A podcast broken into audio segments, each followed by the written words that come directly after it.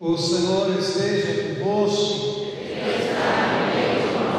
Proclamação do Evangelho de Jesus Cristo, segundo Lucas. Naqueles dias, Maria partiu para a região montanhosa, dirigindo-se apressadamente para uma cidade da Judéia. Entrou na casa de Zacarias e cumprimentou Isabel, sua parenta. Ao ouvir a saudação, a criança estremeceu no ventre de Isabel e ela ficou cheia do Espírito Santo e exclamou com um forte grito: Bendita és tu entre as mulheres e bendito é o fruto do teu ventre. Como posso merecer que a mãe do meu Senhor me venha visitar? Pois logo que a tua saudação chegou aos meus ouvidos, a criança pulou de alegria no meu ventre. Bem-aventurada é aquela que acreditou porque o Senhor é de cumprir o que prometeu. Então Maria disse: A minha alma engrandece o Senhor, e exulta o meu espírito em Deus, meu Salvador, porque Ele olhou para a humildade da sua serva. Doravante todas as gerações me chamarão bem-aventurada. Poderoso fez ele maravilhas grande é o seu nome. Seu amor para sempre se estende sobre aqueles que o temem. Manifesta o poder de seu braço, dispersa os soberbos derruba os poderosos de seus tronos e eleva os humildes. Sacia de bens os famintos e despede os ricos de mãos vazias. Acolhe Israel, seu servo, fiel ao seu amor, como havia prometido nossos pais, em favor de Abraão e de seus filhos para sempre. Maria ficou três meses com Isabel, depois voltou para a sua casa. Palavra da salvação. Que a palavra do Santo Evangelho nos conduz à vida eterna sentar. Minha irmã e meu irmão. Por esses dias eu fui interpelado por uma pessoa que me procurou para conversar e ela trazia uma angústia no coração, uma preocupação muito bonita para quem ama a igreja. Padre, há algumas pessoas que têm abandonado a fé. Algumas pessoas que não têm mais frequentado a igreja, que não têm procurado comunidade nenhuma, e tem também aquelas pessoas que têm deixado a igreja e procurado outras comunidades. Eu partilho a mesma angústia dele, eu partilho a mesma preocupação, mas é importante a gente pensar aqui algumas coisas. Eu queria rezar isso com vocês.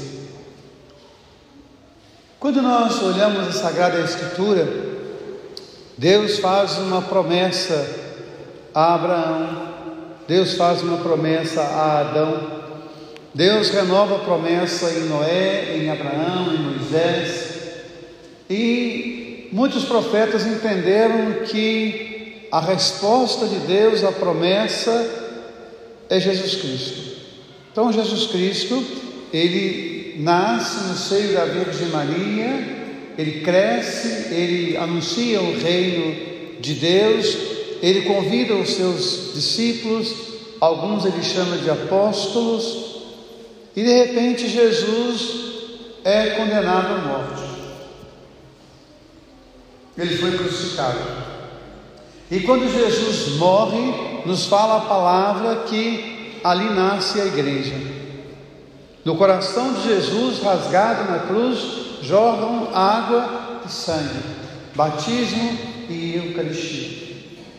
E a igreja vai se estruturar como aquela que é propagadora da graça de Deus.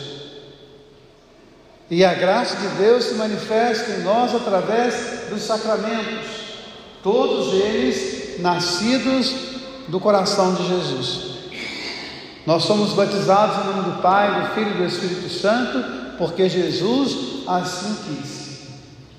Ide por todo o mundo e fazer discípulos meus sobre os povos, batizando-os em nome do Pai, do Filho e do Espírito Santo, e ensinando-os a cumprir tudo aquilo que eu vos ordenei. E eu estarei convosco. Está lá no Evangelho de Mateus, não é invenção do Padre Então, o batismo, que é o primeiro dos sacramentos, ele nasce do coração de Jesus. Depois nós temos a penitência, quando Jesus vai dizer aos seus discípulos, depois de ressuscitado, recebam o Espírito Santo. Aqueles a quem vocês perdoarem os pecados, os pecados serão perdoados. Aqueles aos quais vocês não perdoarem os pecados, os pecados serão retidos. Nós temos a unção, quando Jesus manda os seus discípulos irem até os doentes, dar a eles a cura, dar a eles o perdão, dar a eles a libertação. Nós temos o sacramento do matrimônio que Jesus renova, mas que está lá desde a origem, Deus criou o homem e a mulher e fará deles um só. Nós temos o sacramento da ordem que nasce em Atos dos Apóstolos, quando a comunidade começa a crescer e nasce então a instituição do diaconato, depois dos presbíteros e por assim em diante. Todos os sacramentos da igreja, os sete, eles nascem do coração de Jesus, da vontade de Jesus.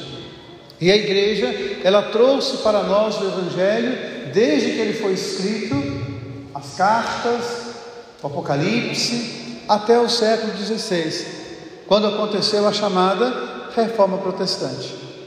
E da Reforma Protestante nós temos né, uma compreensão de Martim Lutero que é só a graça, só a Escritura.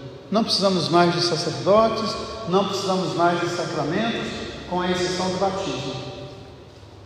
Então, quando a igreja ela anuncia a palavra, quando a igreja prega a palavra, a gente tem que perceber que para a igreja nós temos três pilares. Vocês estão carecas de saber disso. E esses três pilares nós encontramos aonde? Lá em Atos dos Apóstolos. Porque os apóstolos eles saíram para pregar aonde? Nas sinagogas. Basta ler esse tudo que a gente vai perceber isso. Eles vão de sinagoga em sinagoga pregando. Por quê? Eles tinham uma compreensão de que o evangelho deveria ser anunciado aos judeus. Mas os judeus não aceitaram o Evangelho, muitos deles pelo menos. Então, quando chega em Corinto, Paulo se afasta da sinagoga e vai pregar numa casa na rua direita. E ali então a igreja começa a se formar enquanto comunidade. Ela já havia nascido na cruz de Cristo, mas agora ela começa a se formar como comunidade. Só que havia um problema, porque os, os pagãos, os gentios, aceitaram o Evangelho. Eles aceitaram Jesus como Senhor de suas vidas, mas tinha um grande problema, entre outros, mas mais um.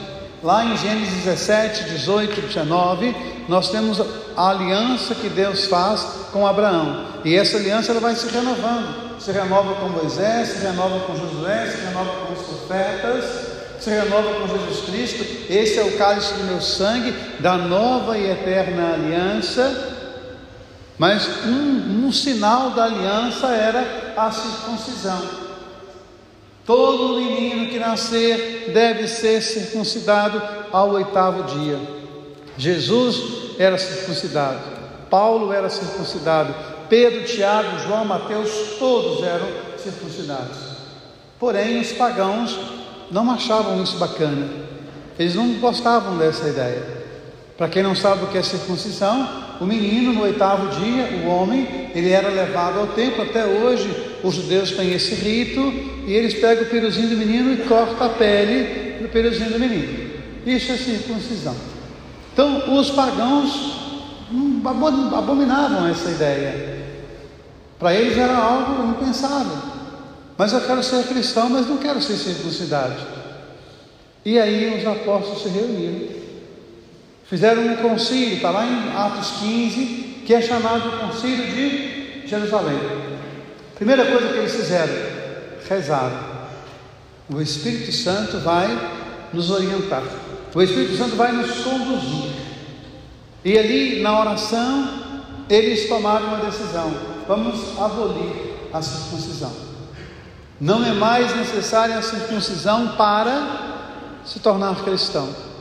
E veja que essa circuncisão é um mandamento do próprio Deus, a ponto de lá em Gênesis tem claramente essa palavra: aquele que não for circuncidado será um excomungado. E agora os apóstolos em oração vão tomar a decisão, isso vai ser mudado. É preciso dizer isso para a gente entender como que se estrutura a igreja católica. E aí eles vão escrever um documento. E esse documento vai rodar de comunidade em comunidade. Nós O Espírito Santo e nós tomamos estas decisões. Então, não é o padre, não é o papa, nós somos apenas descendência desse magistério. Nós somos apenas a descendência dessa tradição, mas que nasce lá na Sagrada Escritura. Então, quando você diz assim, eu sou católico, por que, católico, por que a igreja católica tem a devoção aos santos? Porque o magistério da igreja e a tradição da igreja assim determinado. Por que, que a igreja celebra a missa da forma que ela celebra? Porque o magistério da igreja, porque a tradição da igreja assim determinada.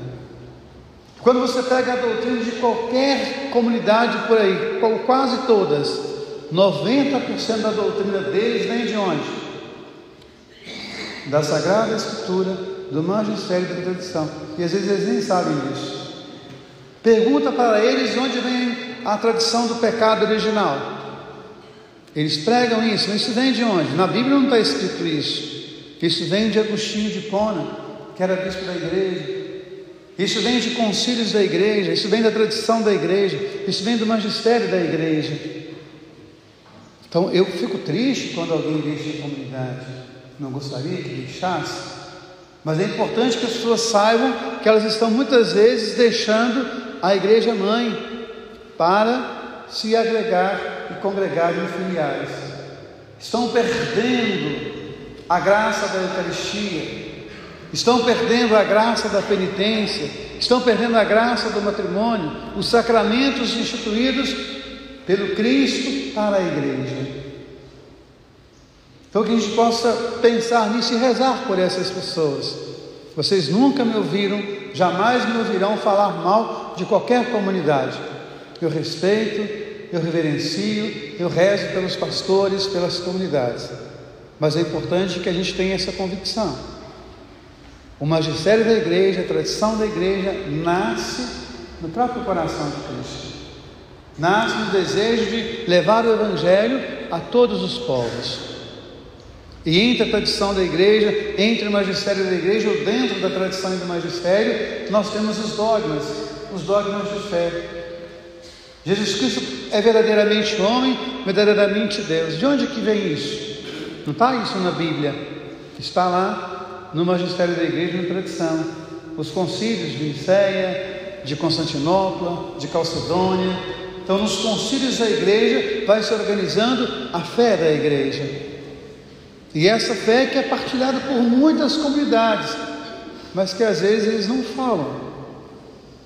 Então, a doutrina da maioria das igrejas, com algumas exceções, por exemplo, o culto aos santos, isso eles não têm, porque Martinho Lutero disse: nenhum santo, nenhum sacramento, só a Escritura, só a fé. Mas antes de Martinho Lutero, já havia tradição da igreja, o magistério. Não estou aqui criticando Martinho Lutero, ele tinha lá as suas as suas convicções, mas é importante que a gente saiba. Então, quando esse irmão traz para mim a sua angústia, eu partilho dessa angústia. Não é legal, não é bom, não é feliz o coração de um pai que vê o seu filho indo embora. Mas o importante é que os filhos saibam o que eles estão fazendo. E hoje, entre os dogmas da igreja, nós celebramos a Assunção de Nossa Senhora. Quando você pega a Escritura, nós temos dois casos de assunção e um de ascensão. Qual que é a diferença? O que é assunção? O que é ascensão? Assunção é alguém que me leva. Ascensão sou eu que subo. Então, lá em Gênesis 5, nós temos um caso de assunção. Enoque viveu 365 anos. Ele andou com Deus e desapareceu porque Deus o levou. Pode procurar lá em Gênesis 5, se não me engano, versículo 24.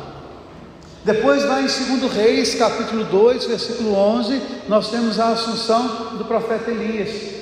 Elias caminhava com Eliseu, de repente vem uma carruagem de fogo e o profeta é levado aos céus. Lá em Marcos, último versículo do Evangelho de Marcos, no capítulo 16, no último versículo do Evangelho de Lucas, nós temos a ascensão de Jesus, porque é Ele que sobe aos céus.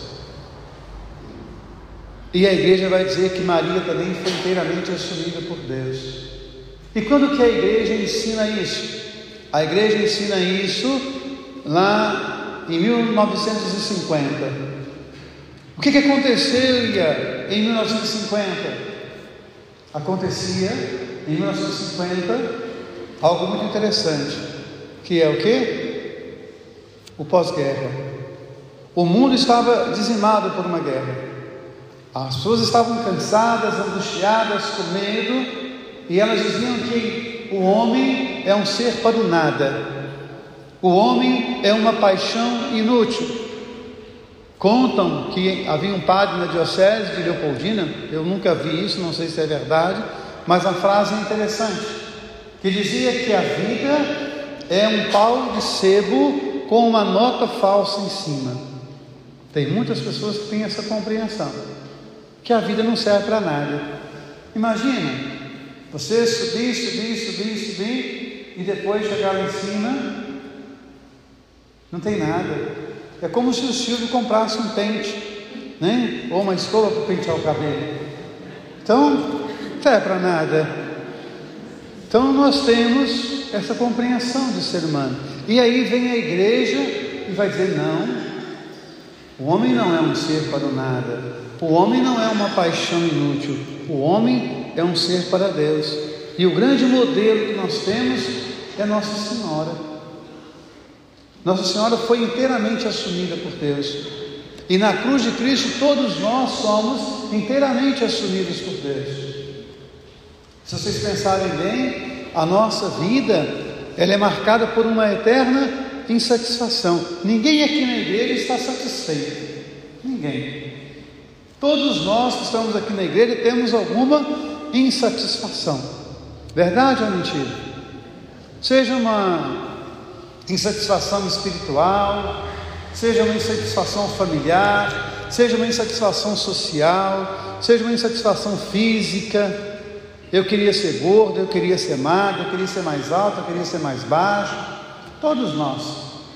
Tem até na tradição judaica algo assim que eu acho bonito que o judeu, quando ele, tradicional, quando ele constrói uma casa, ele deixa um defeito à vista. Aliás, a nossa igreja tem essa compreensão também, né? Quem observar muito bem a nossa igreja vai perceber que um lado dela é levemente maior do que o outro. E a ideia é que uma criança pergunte ao patriarca: por que, que essa casa tem esse leve defeito? E o patriarca vai dizer: porque a casa perfeita só quando o Messias chegar. A casa perfeita é só em Deus. Enquanto nós estivermos aqui, vai tentar colocar botox na alma, né? fazer lipoaspiração, vai tentar colocar neutrox, não neutrox é para pintar o cabelo, né? Antigamente existia, não existe mais isso não. Mas vai estar sempre tentando fazer alguma coisa para mudar, fisicamente, espiritualmente, né? Porque nós não estamos satisfeitos. Porque só em Deus. E Maria é esse exemplo para nós. E quando nós olhamos a palavra de Deus hoje, eu vou me ater aqui ao Gênesis, porque eu já falei demais, ao Gênesis não, ao Apocalipse, porque eu já falei demais. Quando nós nos atemos ao Apocalipse, ele coloca dois sinais: uma mulher que está grávida e um dragão. Uma mulher grávida. Quem é mulher grávida? Devemos ser nós. Devemos gerar o fruto precioso da fé. Quem é o dragão? Aquele que quer arrancar de nós a graça de Deus. E nós experimentamos isso todos os dias. Eu assisti a um filme essa semana e esse filme trouxe uma frase que eu achei assim muito forte, muito impactante, mas muito real. E eu queria partilhar com vocês essa frase. Você é muito precioso para Deus. Você é muito precioso para Deus.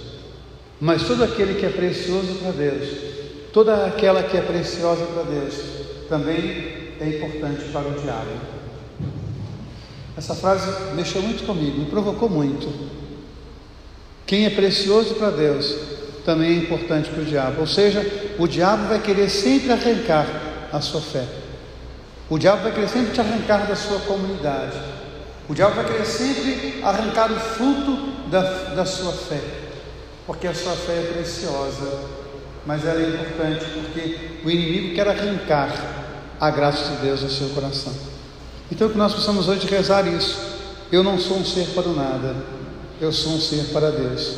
E o grande modelo que eu tenho, que a tradição da igreja me ensina, que o magistério da igreja me ensina, é Nossa Senhora, a mãe de Jesus e a minha mãe, aquela que foi entregue a mim na cruz. Eis aí tua mãe, eis aí o teu filho. Louvado seja nosso Senhor Jesus Cristo.